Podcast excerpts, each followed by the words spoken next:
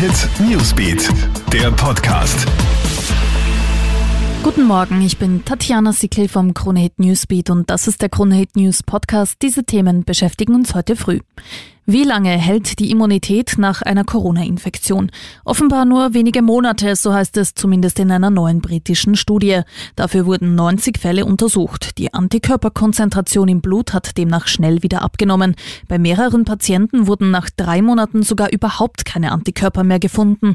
Von einer Immunität könne daher möglicherweise nicht in jedem Fall ausgegangen werden, heißt es in dem Bericht weiter. Obwohl sie eine Verschwörungstheoretikerin ist und wirre Aussagen in der Öffentlichkeit verbreitet, darf eine Grazer Spitalsärztin weiter ihren Beruf ausüben. Das teilt die Steiermärkische Krankenanstaltengesellschaft mit.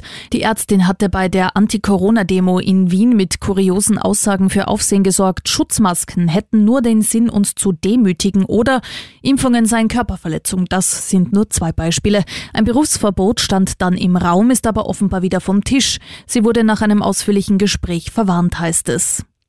Und es ist traurige Gewissheit. Die Leiche der Schauspielerin Naya Rivera, bekannt aus der Serie Glee, wurde aus einem See in der Nähe von Los Angeles geborgen. Die 33-Jährige war zuvor mit ihrem vierjährigen Sohn mit einem Boot auf den See rausgefahren, um schwimmen zu gehen. Die Einsatzkräfte konnten aber nur den Bub schlafend im Boot vorfinden. Von seiner Mutter fehlte jede Spur.